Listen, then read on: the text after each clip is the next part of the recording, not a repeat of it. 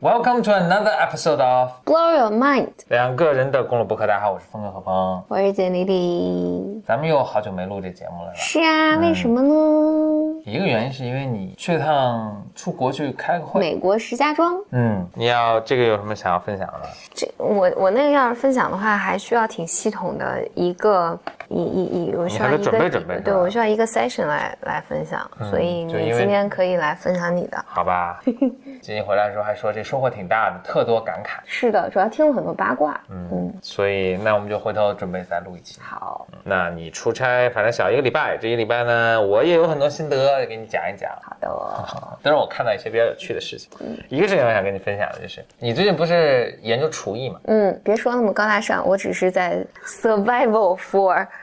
那我这个问题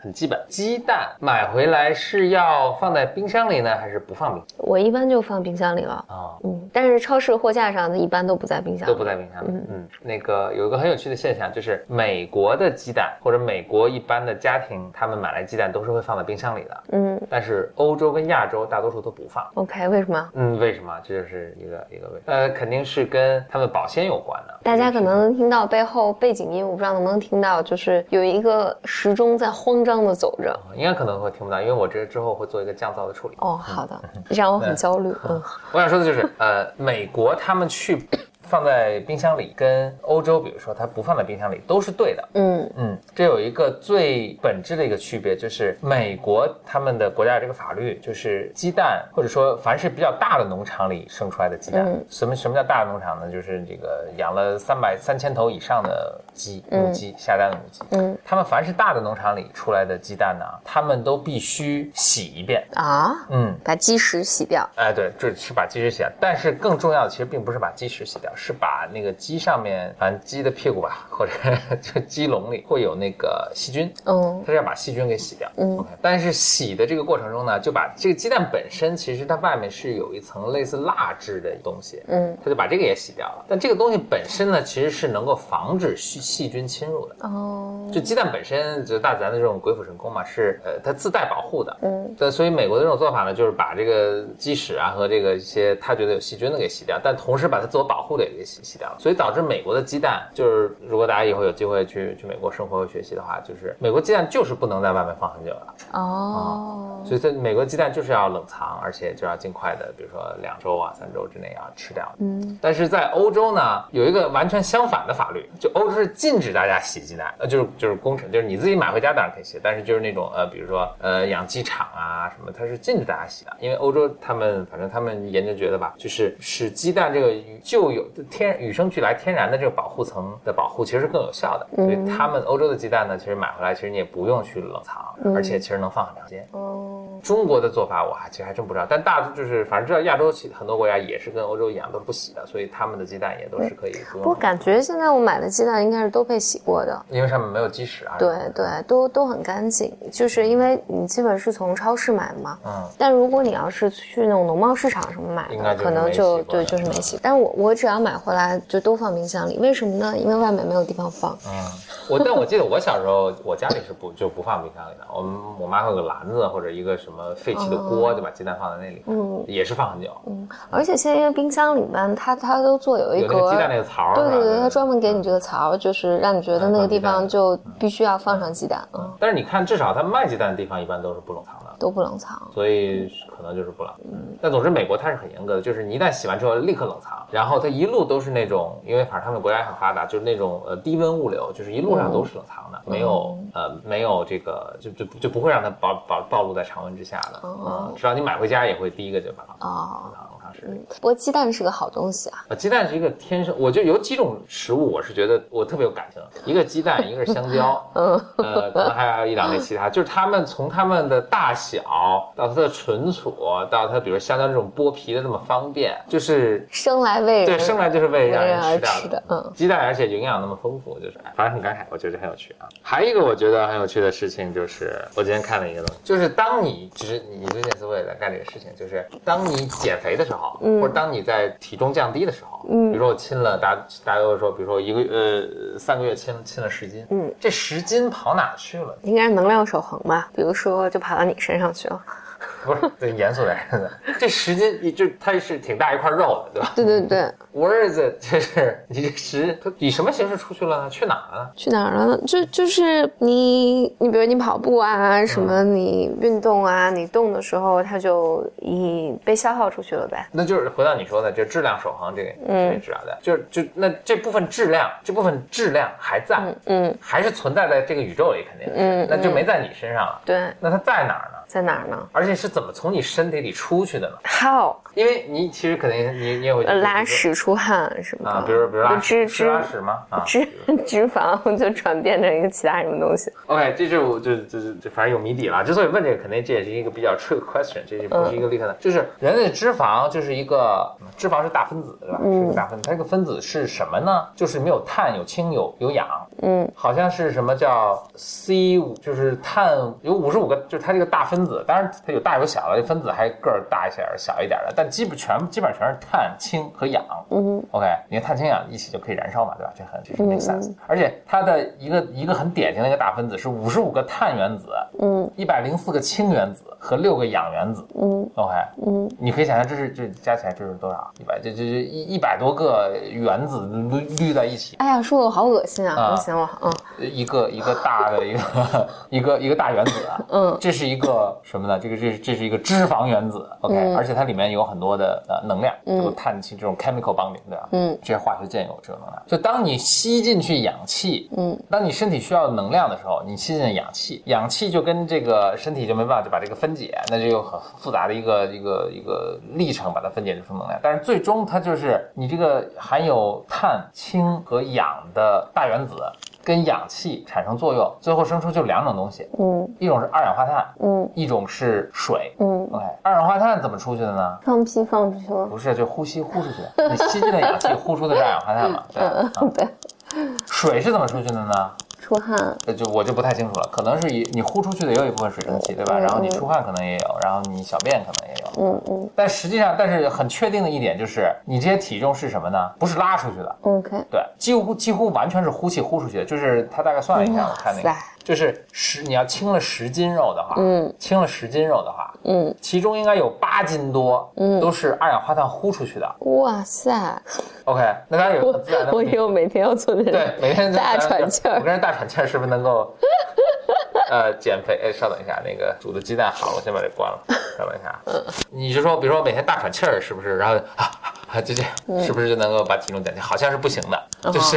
你身体也得有需要这个能量的需求，它才会去分解嗯你的这些脂肪的这些原子，呃，这个大大分子。那就说回来呢，就是一是它主要的你减轻的质质量是通过你的呼吸放出来的。嗯另外就是啊，呃就减肥也很简单了，就是你你你需要让你身体的能能量的付出，对对，需要能量的付出，让把这些这个大个儿的这个 脂肪的分子给分解掉。嗯嗯，OK，有趣啊。嗯嗯，另外我还想说的一个就是，我们我们经常在我们的播客上推荐一些产品啊，什么 App 呀、什么，但有时候呢，我们也吐槽一些产品和 App。嗯我们今天想吐槽的就是这个苹果的 Pages 的这个 App，哦是吧？啊，你要不来吐吐槽一下？是的。嗯，就就我们其实也是呃很喜欢苹果的产品了，就是啊这件事情是这样的，坑了，结果被坑对了。，嗯是这样的，就是嗯，有编辑就是。反正总是编编辑邀请我写一篇稿子嘛，然后给我设的字数呢大概是两千字到两千五百字。于是呢，我晚上九点多开始写这篇稿子，写到十一点的时候，在 Pages 上终于写到了九百字。嗯，可是这个时候我就直接解释一下，Pages 可能大家如果有不熟悉的，Pages 其实就是苹果电脑上的就是 Word，Word，对对对。但是苹果版的，对，苹果自己开发的一个软件。然后呢，我就吭哧吭哧吭哧写，写到九百字的时候，我的话已经说完了。嗯，然后可是才九百字，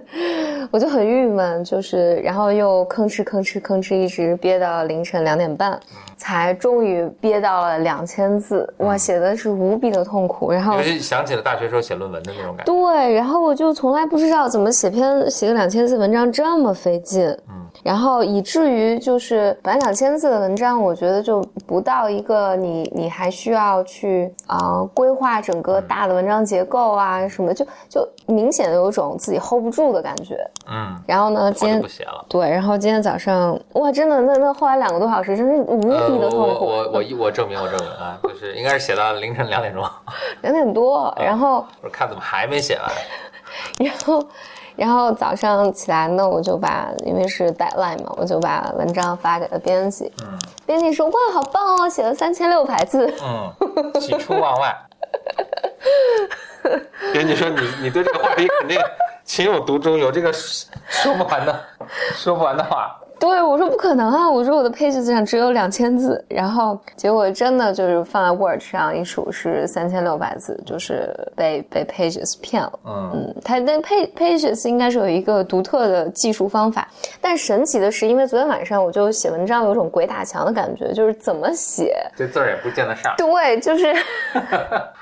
以为写天一看，哎，刚写了多写了五十个字而已。对我想想，妈呀，怎么这怎怎么这么难写？然后看山跑死马，所以我我还特地去看了看，我特意在 pages pages 上，就是我写了五多写了五个字，但我就是千真万确的看它下面的字数，是我多写一个字就多一个字，减一个字就是减一个字。所以我当然想就是，所以你观察它的时候，它是准的，它是准的一不一不留神就自己纵情写下去的时候，发现就是不准。不，我不知道他他最后是这个不过，这个 Page 是有这个问题，就是我我昨天看你在那写的时候，我还我还因为我也碰到过这种问题，我当时还想，哎，好像是有问题，我还说要不要提醒一下，结果也不知道怎么鬼使神差也没提醒你，然后所以我本来晚上，所以本来我昨天醒来看你还在这儿奋笔疾书。所以昨天晚上本来十一点多我就可以结束结束我的文章，而且是一气呵成。然后哇，后来真是我我觉得这是我一度一度想，我以后再也不写文章了。嗯，至少再也不在 Pages 上。对，而且因为在写这篇文章是如此之痛苦的这个状况下，我本来答应了一个朋友邀请去讲一个微课，然后我在那个时候，但因为还有还有两两两到三周的时间，我就提前跟他 cancel 了。我说我是我我觉得我就可能实在是眼大肚子小，答应的事情就是可能做不太好，所以我就跟他往后又延迟了一下，在昨天晚上的无比的焦虑之中。回到刚才说的，啊就是苹果很多产品，当然它做的也是很好，它也是精雕细琢。但是比如说作为这么一个产品，它肯定是在统计中文的时候是可以的啊。对，那但是中国现在不是苹果产品全世界销量第一大市场，也是第二大市场。嗯，就是他居然连这个地方的这个汉化或者是算法的这种调，这个就明显是有个大 bug 嘛，都没有去调整，这也是，嗯也太舒服了。哇！我昨天晚上真的是写到一千九百五十几个字的时候，就特别激动。然后最后，因为因为编辑跟我讲是，呃，说一般这个文章需要在两千五百字左右。他说，但是鉴于你如此之痛苦，我就呃你写两千字就行了。所以，我真的是吭哧吭哧吭哧，最后弄完是两千零几个字。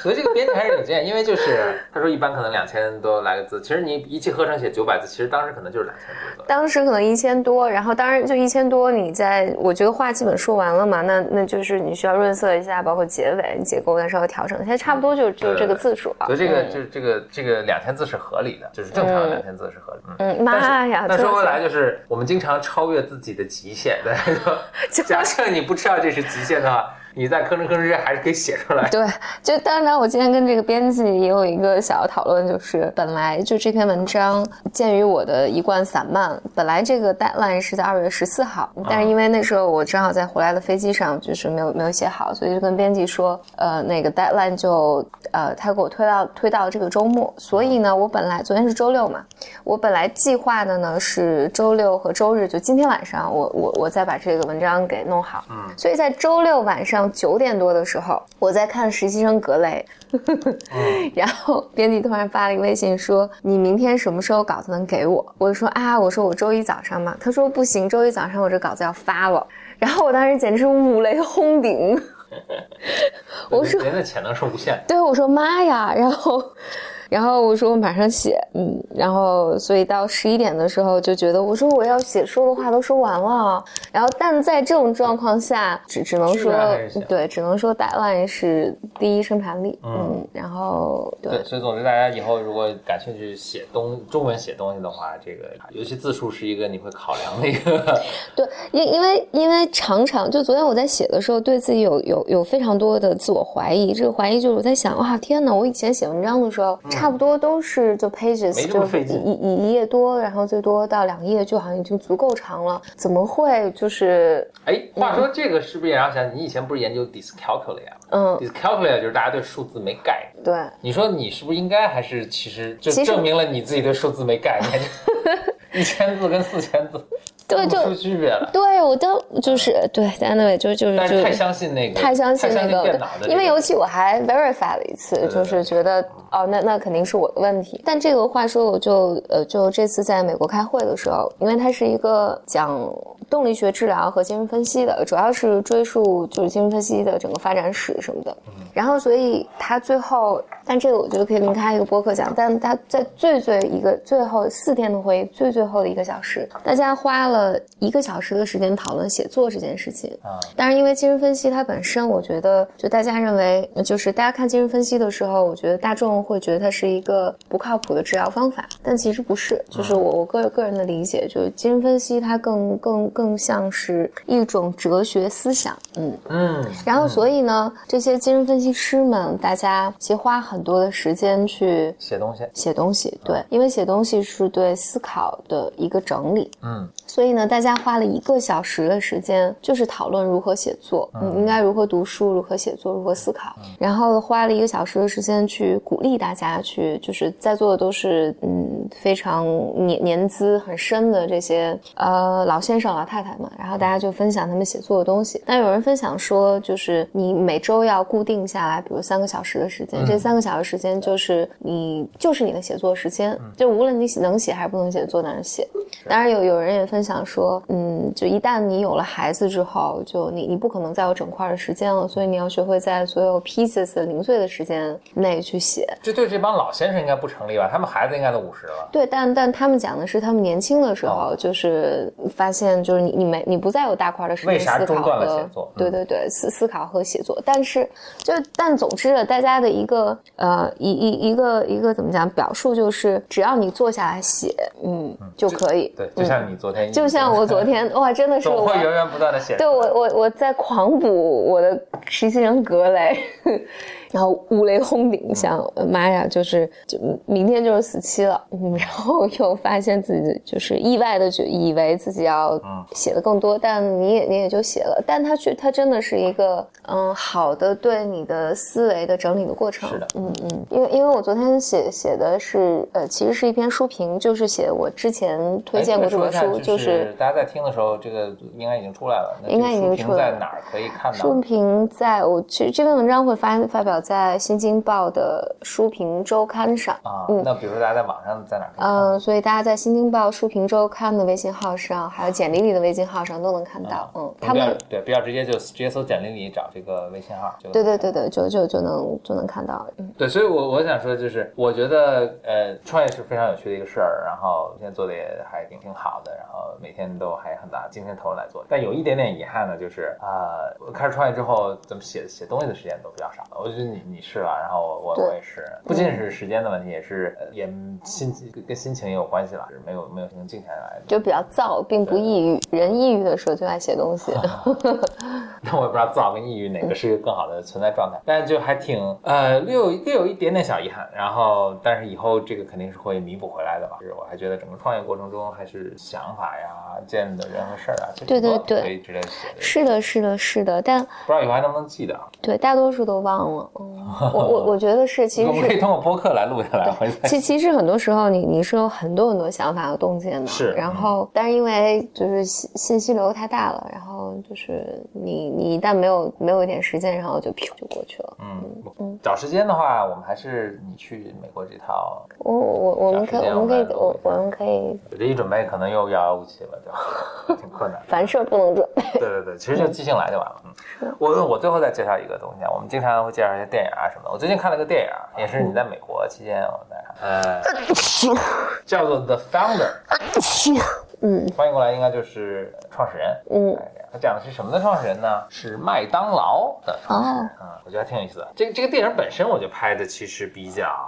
比较脸谱化，并没有特别值得推荐。但是他讲了基本上麦当劳早年创立的这个故事，就这故事还挺有争议，也挺让人感慨的吧。就是他之所以叫麦当劳，就是他是麦当劳兄弟俩。麦当劳兄弟俩呢，就是发明了这一整个一套非常高效，然后质量非常有保证的这个去所有所有麦当劳的汉堡包吃起来味儿都一个样。嗯就知道这个麦汉堡包的这个方式，它应该有一九三几年就是他们一直是做做餐馆，嗯做餐饮。那他们发现了发明这个方式，但是他们发明这个方式之后呢，他们不管是管理方面的思想法吧，或者他们本人的野心啊等等，嗯他并没有并没有在，或者说他们也做过一些尝试去这个做这个连锁的，嗯但是就没有特别成功。后来他们也就安于就是有那么一家店啊、两家店啊开这个。嗯结果呢，有一个半成功半失败，算是算是不是太成功的一个卖那个冰激凌机的一个人，嗯一个一个推销员，嗯他在卖冰激凌机。结果他突然发现，就是有一家店，就是就他这冰激凌机其实还挺难用的，啊，就是嗯卖的也他不好，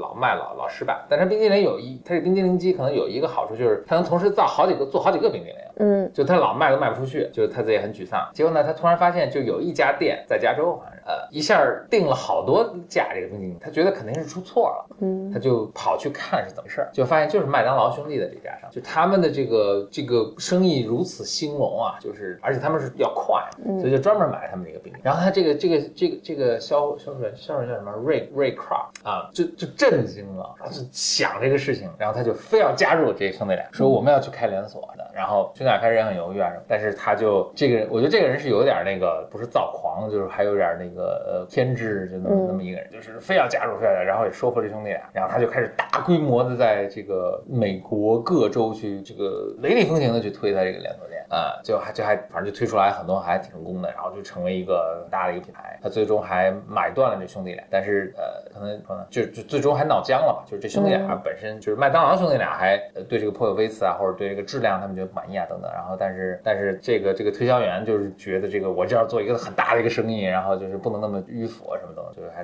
闹僵了。然后他就他就花钱买了这兄弟俩的股份，啊但是一直叫麦当劳，然后呃这个公司就一直发展为现在这个时间巨大快餐连锁的。嗯，我觉得这是个纪录片吗？这是个电影，但是这这故事当然它基本上是尊重尊重史来来来编，就是他这个人本身后来写过一篇文章，呃，写过一个自传，我还看过，但是我其实完全忘了，呃，就就完全忘了一些细节了。但是他就当然最后带着公司就成为很大一个公司，他最后之后有个传记。但是这当然整个里面有些人物，但是我觉得人物写的非常脸谱化。其实那样一个特别就偏执和这个、呃、特别这个百折不挠的一个创业者等等，大概能猜出来啊。但我相信他本人可能确实是这样一个人。那这个我都觉得没有什么特别意外。但我觉得特别有趣的是这个，就是其实他他在开了很多连锁店之后，他发现不赚钱。嗯就是他这商业模式其实不太不太对。你看他商商业模式是什么？就是呃，让人们去，就是我教你，你你可以用我麦当劳的牌，然后我可以培训你你或者培训你的员工，就是这套流程。嗯然后呢，你每年的营收，比如说收个百分之三十，嗯这那，就是很低的一个数字了。呃，但是它就不赚钱，呃，就是就是这种呃餐饮业其实这个 margin 它的这个毛利润是非常低的啊，所以它就不赚钱，其实还亏钱。就这时候呢，来了一个，就他也是影片里弄的是他好像偶然遇到一个小伙子，但是我觉得可能没那么偶然，但是反正他找了个 CFO 来，嗯这 CFO 就跟他就跟他看看了他们整个这个财财报说，说这个模式不 work，就是他说我们不要想我们是呃麦当劳是卖卖汉堡的，是做餐饮的，我们要换一种思维。麦当劳是做什么的？是做房地产。嗯嗯，他就说，你看，我们就把这些各个这些最好的这种零售的这个 location，嗯，租下来，然后呢，我们去把它再转租给那些开连锁这些，然后我们收这个钱，这个钱多，就是他他他电影电影里没有没有描述的很清楚了，然后但但是我觉得细节也也不用什么。我我我后来就是找了找了另一本，就是啊、专门讲麦当劳的，我觉得大家都推荐这本书了，就因为我看这个电影我还挺感兴趣的，这个大家都推荐这本书，就说呃，其实这里面有一个更详细的描述，你去看看到底怎么事儿。但是总之呢，我觉得给我给我一个很大的启发，就是他整个换了他的一个思维，就是说麦当劳不是去，我们不是，就这 CFO 这这小伙子后来成了公司 CFO 了，他就说麦当劳做的就不是餐饮业，我们做的就是呃房地产，然后我们租的这些房地产，呃，正好呢卖卖汉堡包是一个让这个房地产这些这些地点能够迅速来钱的一种生意方式，所以我们去卖汉堡包。但是我们不觉得自己是一个卖卖汉堡包的，或者一个呃零售餐饮业的，我觉得还挺逗的。而且这个话其实我我应该是在商学院的时候还是什么时候是听听人跟我说过的。嗯哼，我其实也不知道，一直不知道出处是在哪，后来现在才发现才知道出处原来来自于这个当时就是等于麦当劳的第一任 CFO 讲的话。嗯，我觉得还挺逗的，嗯就是你对商业模式的一个思考，其实很大程度上决定了你的呃你这东西赚钱不赚钱，或者你怎么发展。所以呃，总之吧，他当然他电影里做的非常非常简单了，他就说哎，好像灵机一动想到这么一个点子，然后这个立刻就开始盈利了。当然我相信不，其实不是那么简单了，但是确实似乎是一个非常重要的一个一个转折点。呃，包括麦当劳自己，就是就是就就这个 Ray Kroc，还有包括这个 CFO 自己，其实也都认为这个麦当劳是这么个商业模式。嗯所以有时候你一念之差嗯去，其实你以为就是你这商业模式其实就变了。嗯，就我觉得这东西不是想出来的，对，是你做出来的。当然，嗯就是很像，就有一个就写那个写作那回事儿的那个呃作者，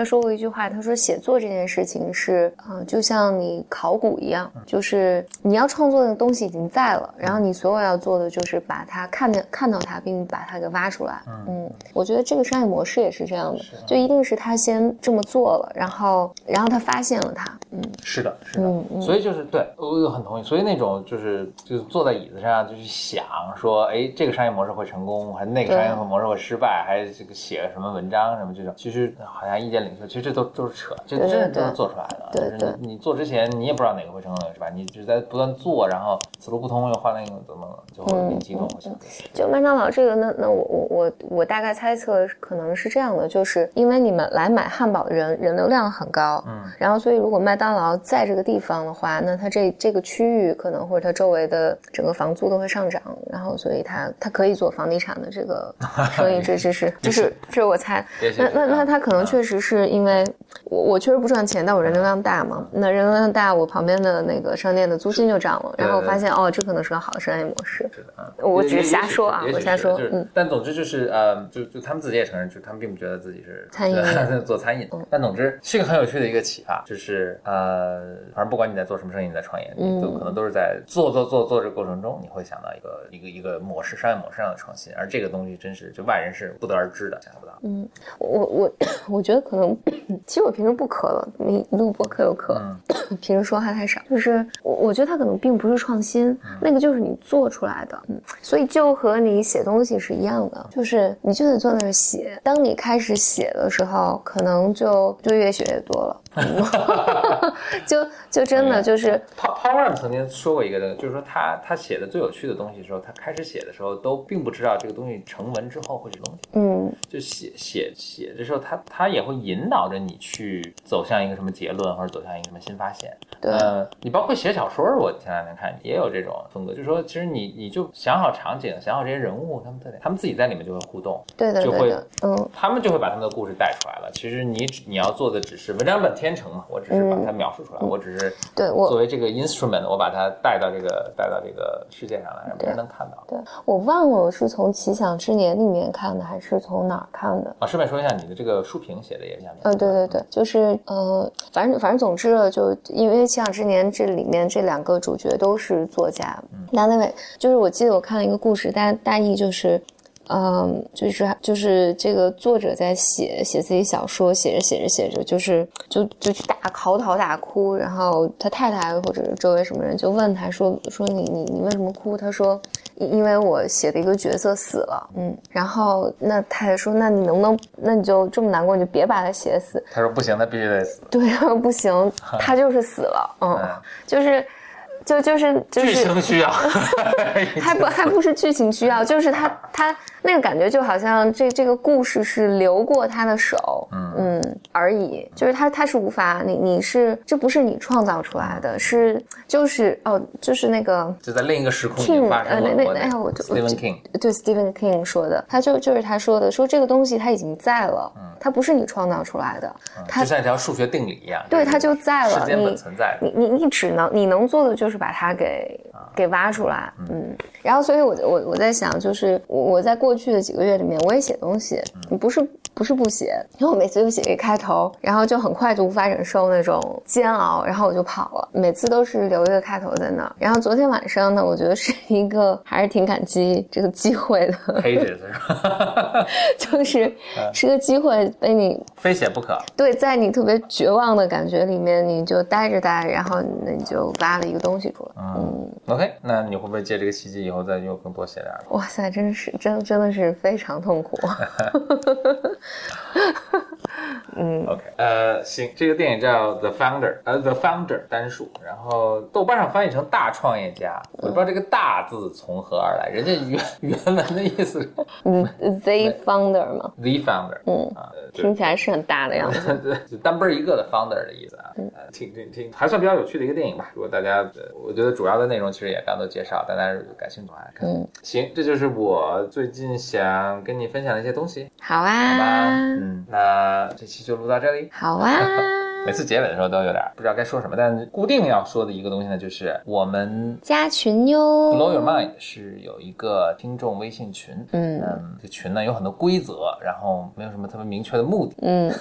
但是欢迎大家加入。呃，我跟简历呢也都在群里。呃，不管你是在哪个平台上听的这个节目呢，呃，在这个节目的描述部分呢，其实我都会有了链接和报名申请群。嗯，嗯那欢迎，希望能在这里看到你。嗯好，那大家晚安，嗯，拜拜。拜拜。